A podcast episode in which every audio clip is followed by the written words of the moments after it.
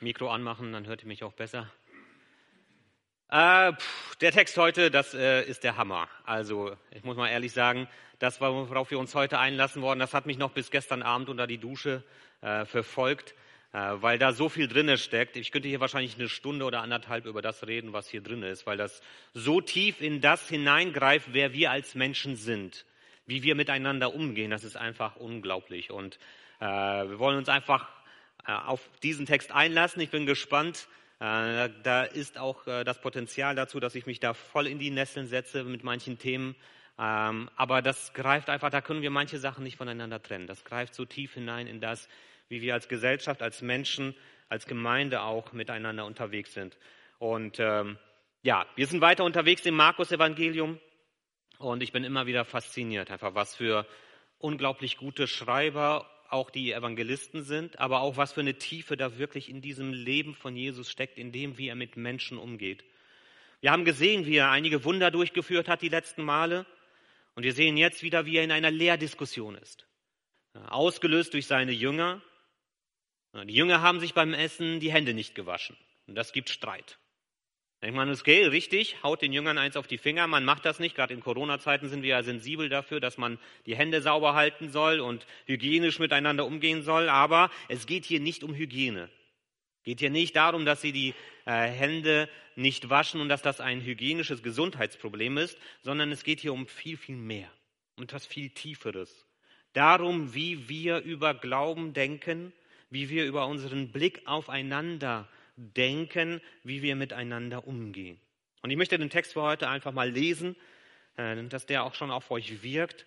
Und dann wollen wir uns mit diesem Text beschäftigen. Wir sind in Markus 7 angekommen und ich lese die Verse 1 bis 23. Eines Tages kamen Pharisäer und Schriftgelehrte aus Jerusalem zu Jesus.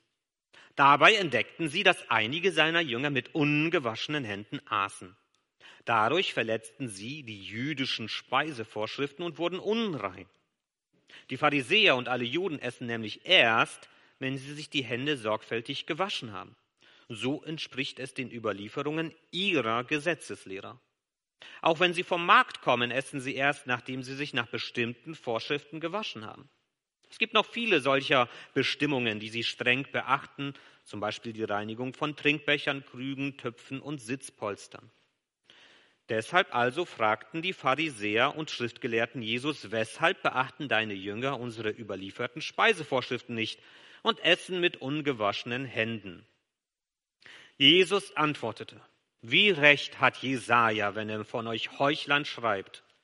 Dieses Volk ehrt mich mit den Lippen, aber mit dem Herzen sind sie nicht dabei.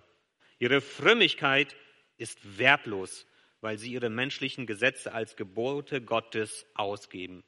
Ja, ihr schenkt Gottes Geboten keine Beachtung und haltet euch stattdessen an menschliche Überlieferungen. Jesus fuhr fort. Ihr geht sehr geschickt vor, wenn es darum geht, Gottes Gebote außer Kraft zu setzen und eure Vorschriften aufrechtzuerhalten. So hat euch Mose das Gebot gegeben, ehre deinen Vater und deine Mutter. Und an anderer Stelle, wer seinen Vater oder seine Mutter verflucht, der muss sterben.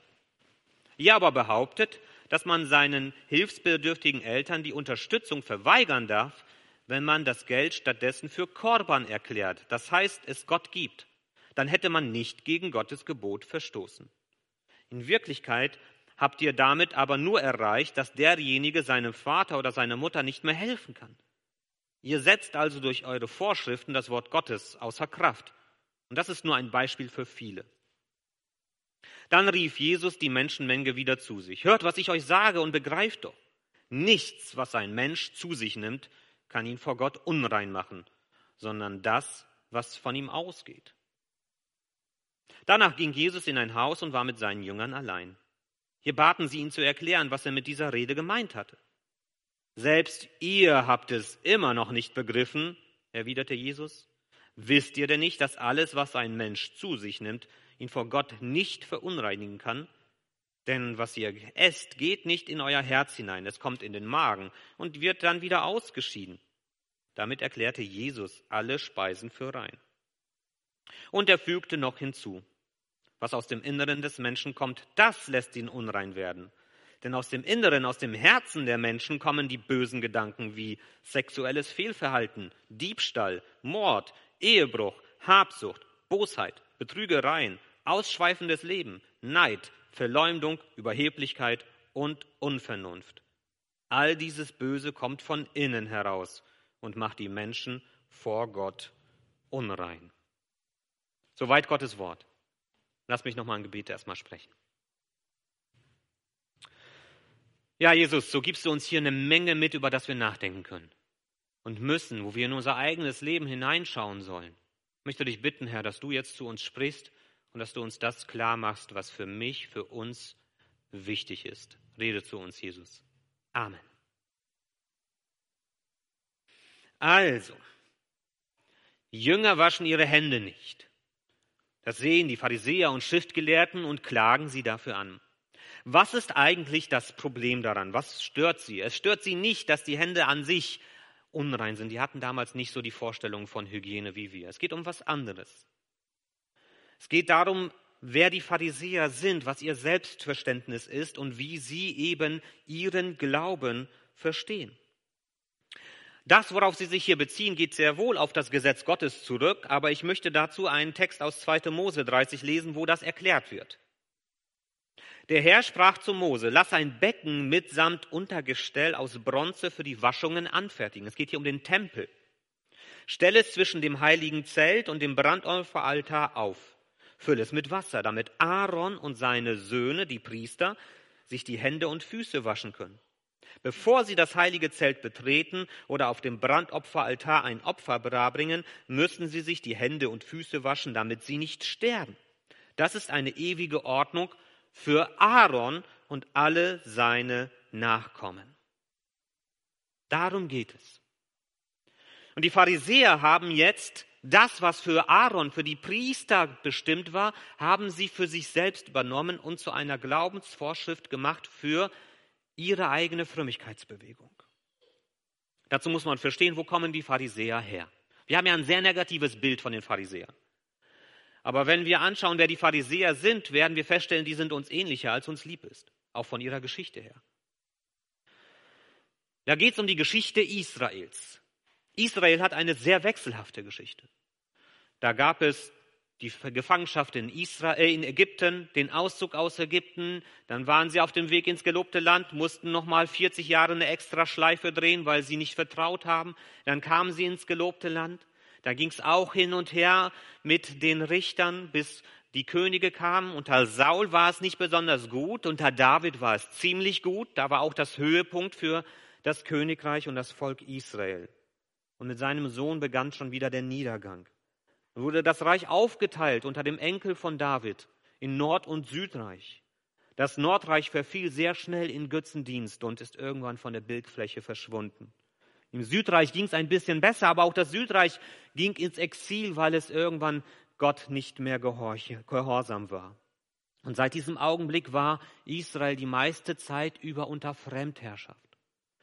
Es wurde besonders schlimm unter einem König Antiochos IV bis dahin, dass im Tempel Schweinefleisch gegessen worden ist. Ein riesiger Affront für die Juden, für die Schweinefleisch unantastbar war. Und das hat den Juden, äh, das hat sie quasi zum Überlaufen gebracht. Und dann gab es einen Aufstand, der sogenannte Makkabäer-Aufstand. Und die haben die Fremdherrschaft abgeworfen und für 100 Jahre ein Königreich aufgebaut, wo Israel noch einmal für sich selbst war. Wenn man dachte, okay, jetzt wird es wieder einigermaßen gut, wurde man enttäuscht, denn diese Makkabäer, die gut angefangen haben, da ging es auch sehr schnell bergab. Und in dieser Zeit der Makkabäer bildeten sich Gegengruppen gegen diese Makkabäer, denen die Makkabäer irgendwann zu lasch geworden sind. Eine dieser Gegengruppen nannte sich die Perushim.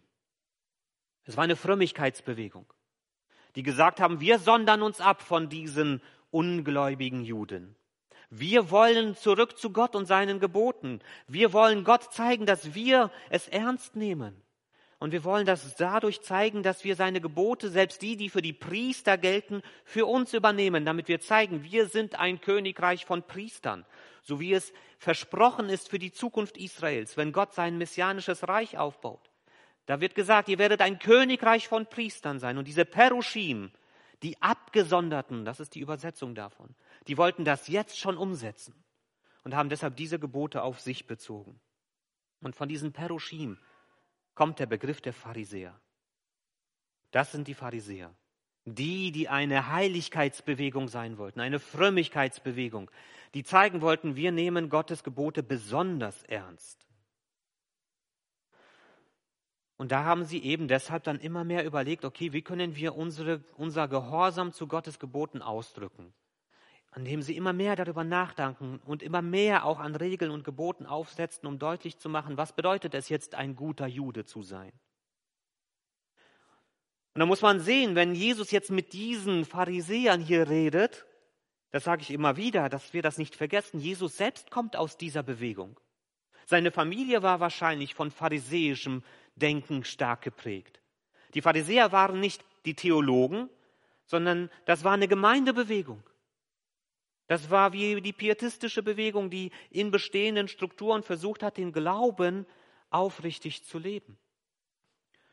Und Jesus und viele seiner Jünger gehörten zu dieser Bewegung wahrscheinlich dazu, von ihrem Denken, von ihrem Ursprung her.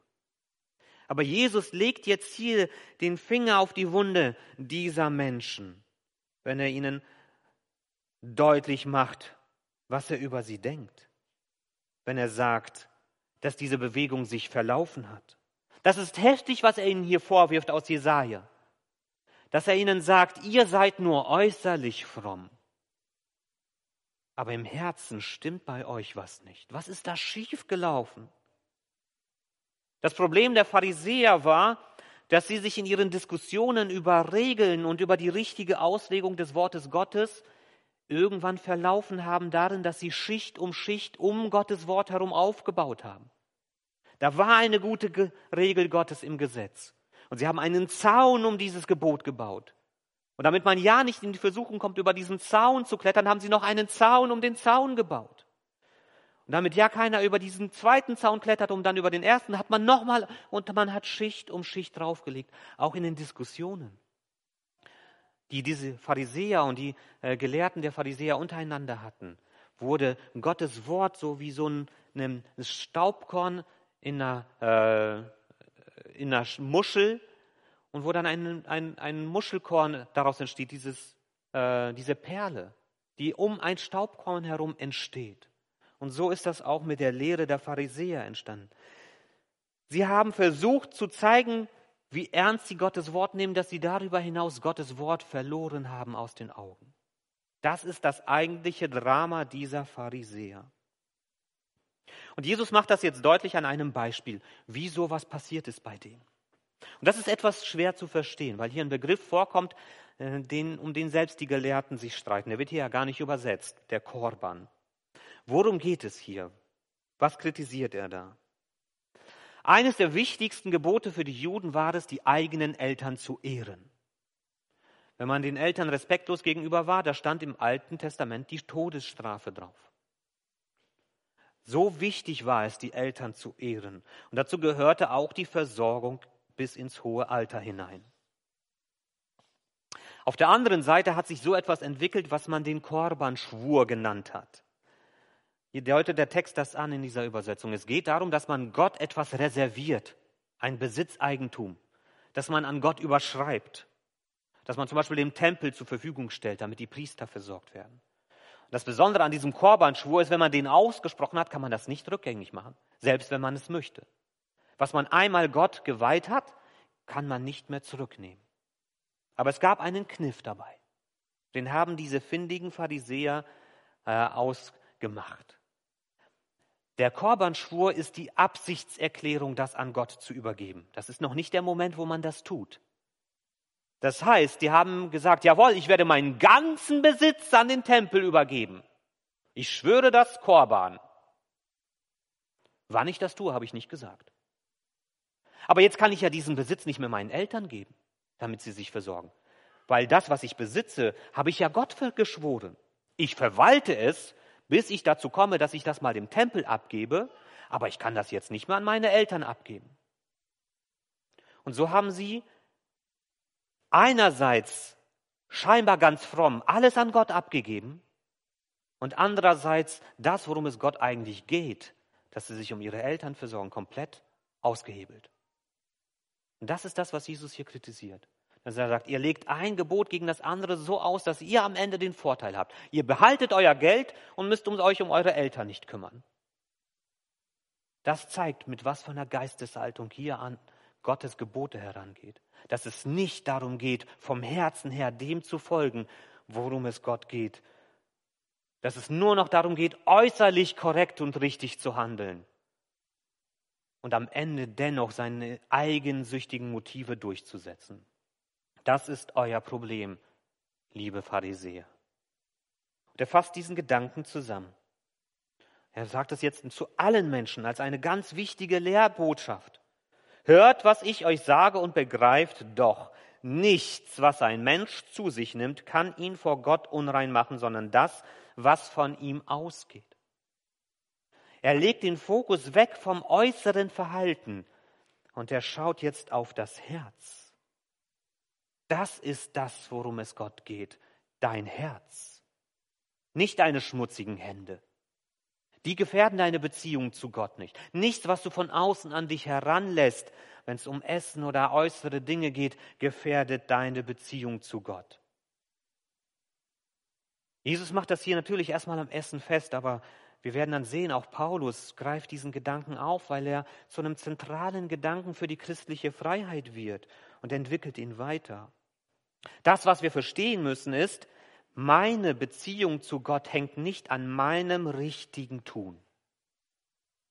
Meine Beziehung zu Gott hängt nicht an meinem richtigen Tun, sondern sie hängt an deinem richtigen Herzen. Daran macht sich fest, ob du mit Gott im Reinen bist oder nicht. Dein Herz. Du kannst das vorbildlichste, frommste Leben führen, das man sich überhaupt vorstellen kann. Du bist jeden Sonntag im Gottesdienst. Du hast alle Kindergruppen durchgemacht. Du bist getauft. Du äh, arbeitest in der Gemeinde mit. Von außen sieht alles richtig gut aus. Und am Ende bist du vielleicht verloren, weil du nicht die richtige Beziehung zu Jesus hast. Nichts, was ich tue, kann mich erlösen. Nichts, was ich tue, kann mich erlösen. Und du kannst das zerbrochenste Leben haben. Du kannst ein Leben haben, wo man nur Scheitern sieht, wo jemand stolpert und fällt und stolpert und fällt. Alles zerbrochen, dumme Entscheidung auf dumme Entscheidung. Und dennoch bist du gerettet. Denn nichts, was du tust, kann dich von Gottes Liebe trennen. Das Leben ist zu kompliziert, um als anhand einer Strichliste von außen her zu beurteilen. Als dass wir uns anmaßen könnten, dass wir sagen könnten, wenn du diese Punkte erfüllst, dann wissen wir, dass das mit deinem Herzen alles in Ordnung ist. Das ist der Weg in den Pharisäismus. Das, worauf es ankommt, ist dein Herz. Das, worauf es am Ende ankommt, ist deine Beziehung zu Jesus Christus, egal wie schwach sie ist. Egal, ob sie an einem seidenen Faden hängt, solange du mit diesem Faden an Jesus Christus hängst, an ihn glaubst, ihn in dein Leben mit hineinnimmst, solange bist du gerettet. Wenn du glaubst, dass Jesus der einzige Weg zu Frieden und Vergebung und Heilung ist, darauf kommt es an. Nicht, ob du nach menschlichen Maßstäben das Richtige oder das Falsche tust. Das hier ist eine Bombe, die Jesus hier rein platziert als Grundgedanke, der dann die Christen, die ersten Christen enorm herausfordern wird. Wir sehen das bei den Jüngern, die sind total ratlos. Da wird an ihrem Weltbild gerüttelt. Für die Juden zählten drei Dinge, die machten sie aus gegenüber den anderen Völkern. Das war einerseits die Beschneidung, das war andererseits der Sabbat als Feiertag und das war drittens ihre Essensvorschriften. Diese drei Dinge machten Juden zu Juden. Und Jesus sägt hier komplett an den Essensvorschriften. Er erledigt das Thema und das macht Markus hier deutlich. Er sagt, damit erklärte Jesus alle Speisen für rein. Und hier spürt man noch ein bisschen was von dieser Bewunderung bei Markus, dass das ihm bewusst geworden wäre, welche Tragweite das hat, was Jesus hier sagt. Es geht nicht um äußere Merkmale.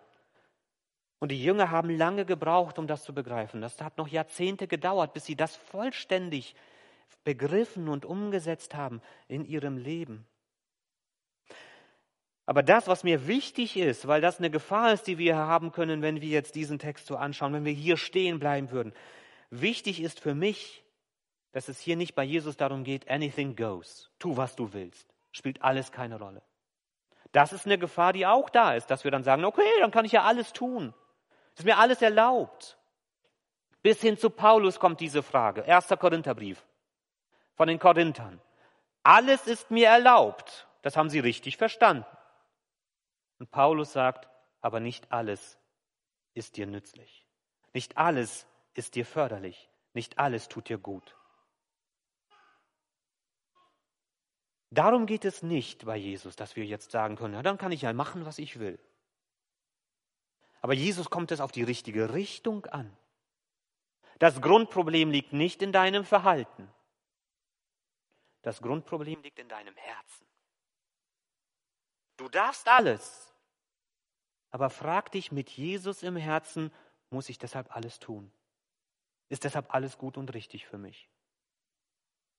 Was will Jesus für, für mein Leben? Was wünscht sich Jesus für mein Leben? Und das, woran wir arbeiten müssen, ist unser Herz. Das bedeutet unser Denken, unser Verstand, unsere Haltung. Denn wollen wir als Menschen echte Veränderung, müssen wir ans Herz heran, nicht an unser Verhalten. Änderst du dein Verhalten, änderst du nicht dein Herz. Das ist eine wichtige Grundregel. Und ich würde mir wünschen, und jetzt mache ich mal so einen kleinen Ausflug, ich würde mir wünschen, dass wir das auch in allen politischen Diskussionen begreifen würden. Dass von außen aufgedrückte Regeln nicht das Herz des Menschen ändern werden. Wenn die Überzeugung nicht da ist, wird all das von außen nur Pharisäismus erzeugen. Änderst du dein Verhalten, änderst du nicht dein Herz. Aber änderst du dein Herz, dann ändert sich dein Verhalten. Änderst du dein Denken, änderst du deine Grundhaltung, dann wird sich das auswirken auf dein ganzes Leben. Und wenn du nah an Jesus bist, dann wirst du nicht danach fragen, was ist mir noch alles erlaubt, was ich tun kann, was irgendwie noch gerade so okay ist. Wenn du nah an Jesus bist, wirst du dich fragen, Jesus, was willst du eigentlich für mein Leben? Was hältst du für gut und richtig für mein Leben? Das ist das, was Jesus möchte. Er möchte dich verändern. Er möchte ein anderes Leben für dich. Aber er möchte es nicht von außen mit Druck erzwingen, sondern er möchte, dass du zu ihm kommst, ans Kreuz. Und dass du sagst, Jesus, hier bin ich. Und jetzt, was bedeutet das? Was bedeutet das für mein Leben? Wo geht mein Weg jetzt mit dir hin? Das möchte Jesus von uns. Und deshalb sind zwei Punkte, die wir hier mitnehmen können. Das eine ist, gutes Leben ist keine Performance und kein Mittel zum Zweck. Gutes Leben ist keine Performance, nichts, was wir darstellen nach außen, damit Leute uns anerkennen, dass sie uns bewundern, wie fromm und toll wir sind. Gutes Leben ist keine Performance und kein Mittel zum Zweck. Wir sehen das bei Jesus wie an vielen anderen Stellen auch. Die Pharisäer in ihrem öffentlich gelebten Glauben kritisiert dafür, dass sie ihre Frömmigkeit so zur Schau stellen, dass sie wahrgenommen werden wollen. Ihr betet in den Straßen, dass die Leute euch bewundern, sagt er an anderen Stellen. Glaube als Performance. Seht, wie toll ich bin. Es gibt einen neudeutschen Begriff, den habe ich auch schon mal angeführt. Das nennt sich Virtue Signaling. Ich zeige meine guten moralischen Standpunkte in die ganze Öffentlichkeit, damit Leute sagen, toll. Und dann kriege ich in den sozialen Medien meine Likes und dann kriege ich meine Herzchen und dann denken alle, was für ein toller Mensch, weil er so und so auftritt. Und was ich dann zu Hause im Wohnzimmer, im Schlafzimmer und in meinem privaten Leben tue, das sieht ja keiner. Aber alle glauben, wow, das ist ein vorbildlicher Mensch. Das ist Pharisäismus. Virtue Signaling ist Pharisäismus. Einen Eindruck erwecken, den das Leben nicht trägt. Und gleichzeitig zeigen Menschen, die zu so etwas neigen, und das ist eben auch Pharisäismus, das gehört untrennbar zusammen, zeigen auf andere Menschen. Guck mal, ich bin so. So bist du nicht. Wieso bist du nicht so? Wieso bist du nicht so toll und vorbildlich wie ich? Was stimmt denn bei dir nicht? Und je, je niedriger man den anderen senkt, umso höher bin ich. Das ist der Grundantrieb hinter dieser Geisteshaltung, die Jesus hier kritisiert. Glaube, gutes Leben als Performance, als Mittel zum Zweck, um Eindruck zu schinden. Jesus warnt davor, zum Beispiel in der Bergpredigt, wenn er sagt, so wie ihr richtet, werdet ihr gerichtet werden. Und deshalb ist die Schadenfreude auch das ist nicht in Ordnung, aber deshalb ist die Schadenfreude oft so groß, wenn gerade die, die den moralischsten Zeigefinger haben, am Ende selber mit Fehlern in der Öffentlichkeit darstellen. So toll hast du dich hingestellt und du bist selber auch nur ein einfacher Mensch. So wie ihr richtet, werdet ihr gerichtet werden. Jesus kritisiert nicht bei den Pharisäern, dass sie sich die Hände waschen. Das ist auch okay. Er kritisiert nicht ihr gutes Verhalten, aber er kritisiert, dass sie ihr eigenes Verhalten zum Maßstab nehmen, um dann auf andere herabsehen zu können. Um dann zu sagen, ihr seid aber nicht so wie wir. Ich möchte das deutlich sagen, Pharisäismus gibt es an vielen Stellen und viele Seiten. Ich bin in konservativen Gemeinden groß geworden. Und da war häufig der Vorwurf, dass konservative Gemeinden zum Pharisäismus neigen. Ja, das tun sie. Das gebe ich offen zu. Ich entdecke mich selber, dass ich in dieser Gefahr stehe. Denn da ist der Grundantrieb zu sagen, wenn da jemand zur Gemeinde kommt und vielleicht Mitglied werden möchte, sich taufen lassen möchte, und dann schaut man sich den an und sagt, okay, du sagst, dass du glaubst, aber glaubst du denn auch wirklich? Das Problem ist, wir können nicht unser Thermometer ins Herz hineinstecken und gucken, wie viel Heiliger Geist wird dort angezeigt. Das geht nicht. Wir müssen darauf vertrauen, dass das, was die Menschen sagen, dass das so stimmt.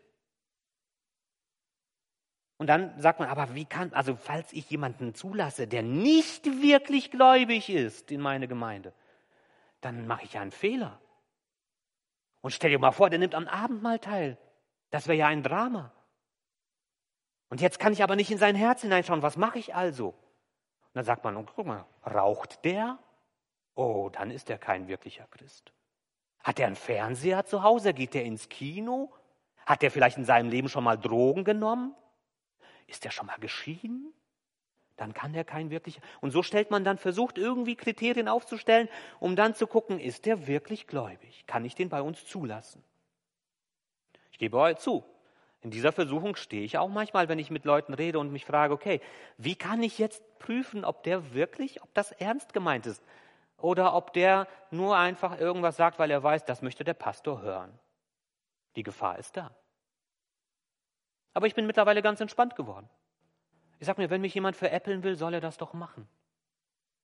Wenn jemand versucht, mich aufs Korn zu nehmen und versucht, sich hier irgendwie in die Gemeinde reinzuschummeln, ich weiß nicht, wieso jemand das tun sollte, wenn er nicht wirklich an Jesus glaubt, aber wenn er das möchte, soll er doch. Das ist nicht mein Problem.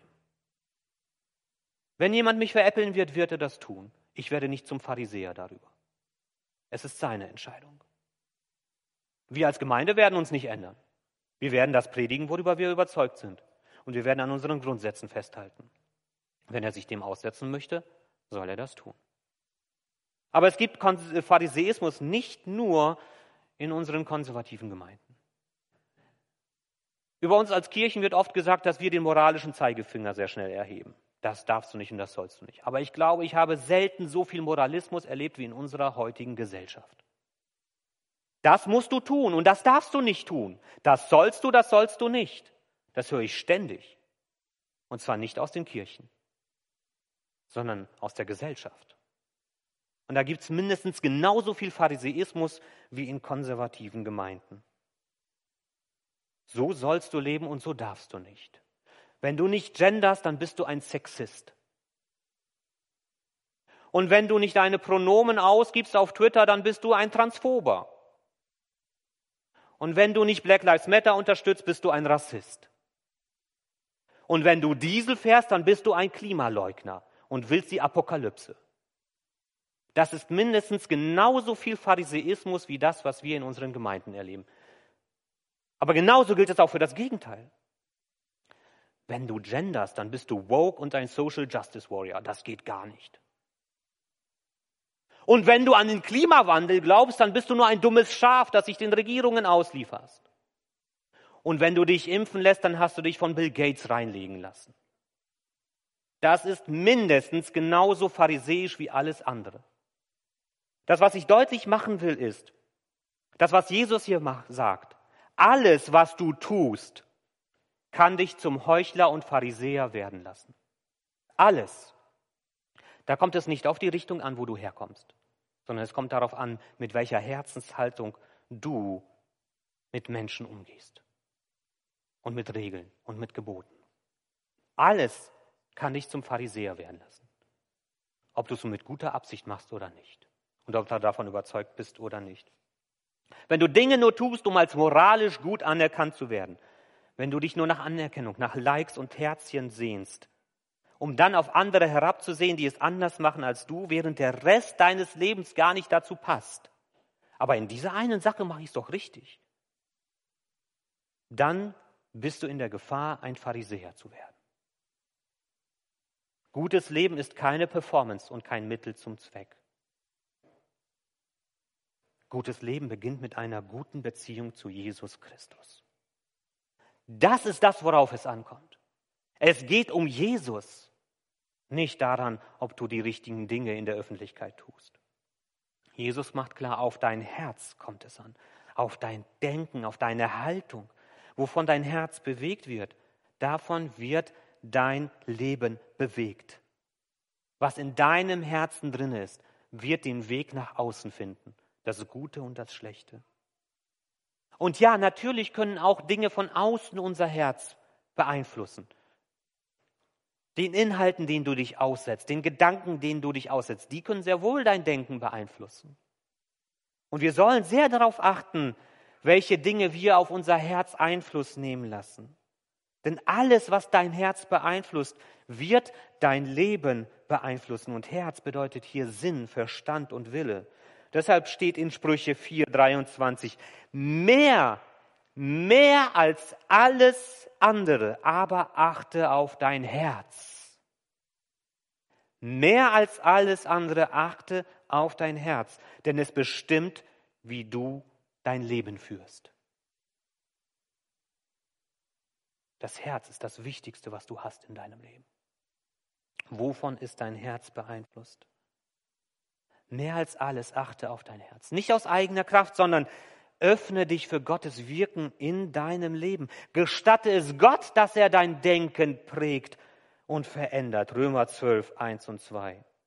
Ich habe euch vor Augen gespürt, Geschwister, wie groß Gottes Erbarmungen ist. Die einzige angemessene Antwort darauf ist, dass ihr euch mit eurem ganzen Leben Gott zur Verfügung stellt und euch ihm als ein lebendiges und heiliges Opfer darbringt, an dem er Freude hat. Das ist der wahre Gottesdienst und dazu fordere ich euch auf. Richtet euch nicht länger nach den Maßstäben dieser Welt, sondern lernt in einer neuen Weise zu denken, damit ihr verändert werdet von Gott und beurteilen könnt, ob etwas Gottes Wille ist, ob es gut ist, ob Gott Freude daran hat und ob es vollkommen ist. Hier führt Paulus diesen Gedanken von Jesus weiter, dass es auf das Herz ankommt. Und wenn dein Herz richtig verwurzelt ist, dann wird auch dein Leben gute Früchte bringen. Das ist das, worauf es ankommt. Gutes Leben beginnt nicht damit, dass wir im Krampf darauf achten, die richtigen Regeln zu befolgen. Das ist nicht das, was Gott für dich möchte. Gutes Leben in Übereinstimmung mit Gottes guten Gedanken beginnt damit, dass wir an unserer Beziehung zu Jesus arbeiten und dass wir offen sind für das Wirken Gottes in unserem Leben. Deshalb möchte ich dir zurufen, Lass Jesus an deinem Herzen arbeiten. Öffne dich für Jesus, öffne dein Herz für Jesus, dass er dein Herz verändern kann. Dass er es auf eine gute Grundlage stellt. Und wenn du dein Herz in Jesus verwurzelt hast, dann wird dein Leben gute Früchte bringen. Und das wünscht sich Jesus für dich. Und das wünsche ich mir auch für dich. Amen.